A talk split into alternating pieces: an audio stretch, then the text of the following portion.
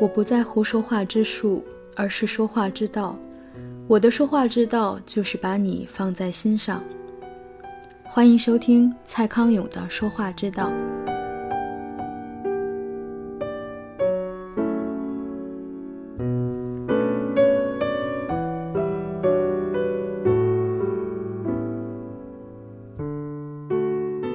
外表好不好看，绝对不是人生的决胜点。外表好不好看，绝对不是人生的决胜点，讨不讨人喜欢还比较更重要一些。这件事用常识判断就知道了。和你住同一间房子的室友，或者坐你隔壁办公桌的同事，就算长得很美，你也不见得心情会很好。但要是他很讨人厌，你却一定心情坏。如果你的室友或同事长得不美，但很好相处，很讨人喜欢，那你的心情就很容易很好。大概只有做大明星的人比较适合非常美，但是非常讨人厌。如果没打算做大明星的话，那么会因为你的美丽而感到人生满足的人其实很有限，反而是你的讨人喜欢可以造福身边很多人。我约好了大家礼拜六一起去吃日本料理哦。姑姑的朋友兴高采烈地打电话来约，啊，可是我不吃日本料理哎。姑姑如果直接这样回答，对电话那头的人来说当然很为难。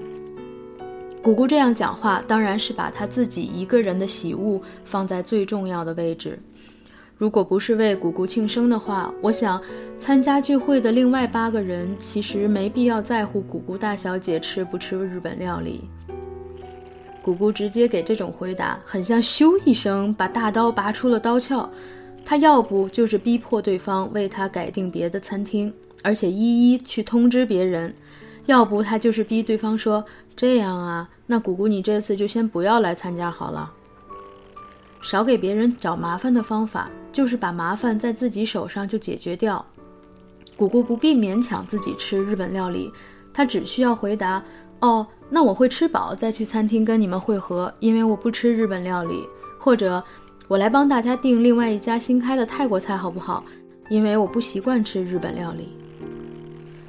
姑姑如果会把话改成用这个顺序讲，他会讨人喜欢的多，别人下次也才会有兴趣再打电话约他聚会。可是要怎样才会知道讲话的顺序应该哪句先哪句后呢？以这次的电话邀约来说。